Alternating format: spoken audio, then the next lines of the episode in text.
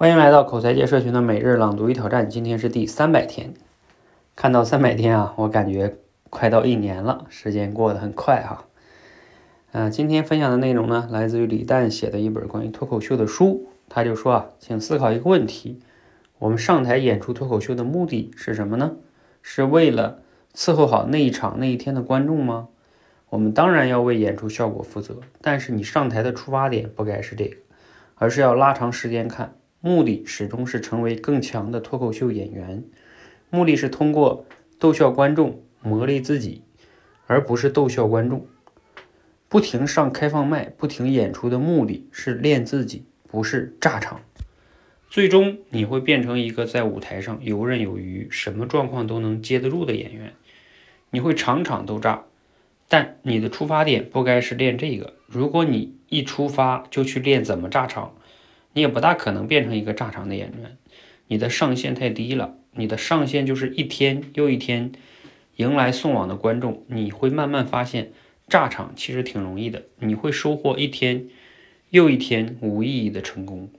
场炸场是副产品，正如名利也是副产品。追求炸场，追求名利，你会一无所获，或者更惨。你会变成一个庸人，甚至一个坏人。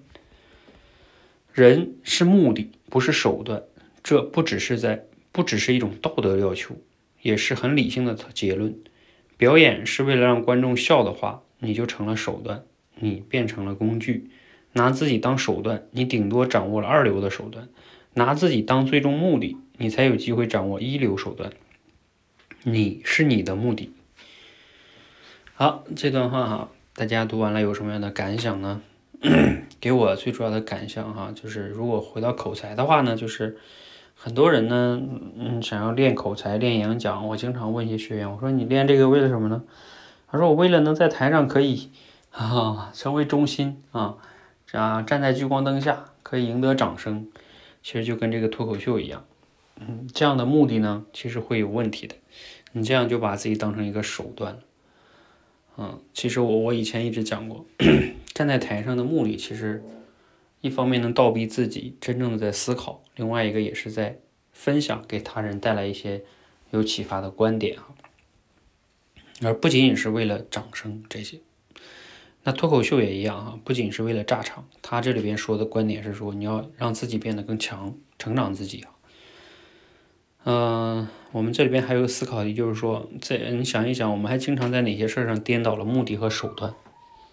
其实很多哈，比如说像我们工作，工作的目的是为了赚钱呢，还是为了享受这个工作，在工作中有成长、有意义呢？很显然应该是后者，但是我们往往会陷入到赚钱这个 手段中哈，嗯，自己就成了赚钱的工具和手段。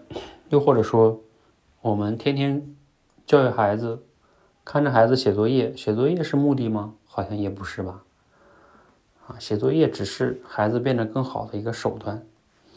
等等等等哈，类似于这样的例子能举出很多很多很多。所以这个问题其实值得经常拷问我们自己：我们自己做的事情到底是目的呢，还是手段呢？我们有没有为目的而活呢？我们明我们明确自己的目的是什么吗？啊，希望大家都能好好的拷问一下自己。欢迎和我们一起每日朗读挑战，持续的输入、思考、输出，口才会变得更好。让我们一起向三百六十五天进发，先完成那个一年。